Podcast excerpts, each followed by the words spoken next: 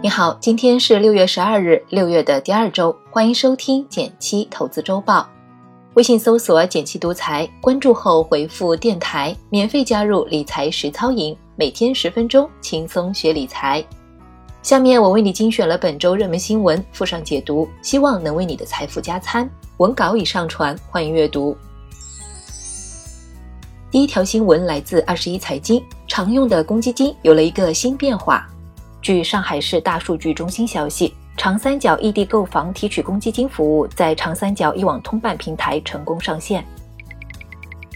咱们平时到手的工资，通常是要先扣掉三险一金的，其中一金指的就是公积金。现在公积金的用场还是挺大的，常见有几种用法，比如买房可以用它申请利率更优惠的贷款，或是直接提出来交房租、装修等等。不过，由于各方面的一些限制，如果换一个城市生活，公积金的异地提取和使用还挺麻烦的，手续比较复杂。而这一次，长三角地区做了一个新试点，八个城市之间实现了异地可以快速提取公积金购房。具体城市包含了上海、南京、合肥、苏州、无锡、嘉兴、徐州和芜湖这几个城市的朋友，只要动动手指，通过长三角一网通办，无需等待就可以完成提取操作。总的来说，政府部门致力于各种数据互通，让我们老百姓也能够享受到越来越多的便利了。这个趋势跟咱们之前聊到的都市圈概念是相关的。同一个都市圈内，户籍的概念也会越来越弱化，让人才能够没有障碍的互相流通。中心城市的公共服务和福利也要向外延伸，对周边城市起到辐射和带动作用。感兴趣的话，可以下载“简七独裁 ”APP，听一听我们在晚报中分享过的《中国大成》这本书。第二条新闻来自《证券时报》，这个指数最近在悄咪咪变好。今年以来，四只科创五十 ETF 规模合计增长近百亿，整体吸金效应明显高于其他宽基 ETF。咱们知道，直接投资科创板股票有着资金和投资经验的门槛。而且科创板允许公司亏损上市，个股投资风险很大，所以普通人想通过投资单只科创板股票赚钱还是挺难的。而科创五十指数是一个普通人参与科创板的好工具，它由科创板内市值大、流动性好的五十只股票编制而成，这些股票集中在成长性更高的领域，比如计算机、芯片、电子、医药等行业。通过购买追踪它的指数基金，即使资金量不大，也能参与投资。科创五十 ETF 的规模大增，说明大家对于这个指数的认可度在不断提升。从资产配置的角度，科创五十指数基金也是一个不错的分散风险的选择。文字区给你放了一张相关性检查表，数值越低，出现同涨同跌的概率就越低。从数据来看，科创五十指数基金和传统的指数相关性并不高。不过，相比沪深三百，科创五十的涨跌波动更剧烈。咱们可以控制好参与的资金比例，比如不超过百分之二十，并且用三年不到的资金慢慢定投参与，涨跌也能更舒适一些。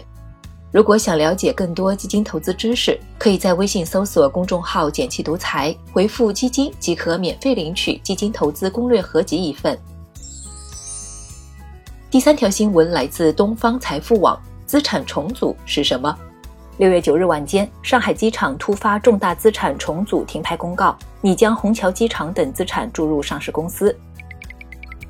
上海机场是一家十分有名的上市公司，可能是明星基金经理张坤曾经最得意的投资之一。这家公司突然资产重组是怎么回事呢？简单来说，公司重组有点像把屋子进行再次装修，好好整理一下，刷刷墙，再添置一些新物件，让屋子焕然一新的过程。上海机场这次的资产重组，就是要和大股东机场集团进行资产的重新配置。说白了，就是想从大股东手里把虹桥机场、物流公司、浦东第四跑道这三个资产买下来。这件事的背景是上海机场这两年受疫情和免税业务突变的影响，业绩下滑严重，股价也一度暴跌，从年初至今跌去了百分之四十。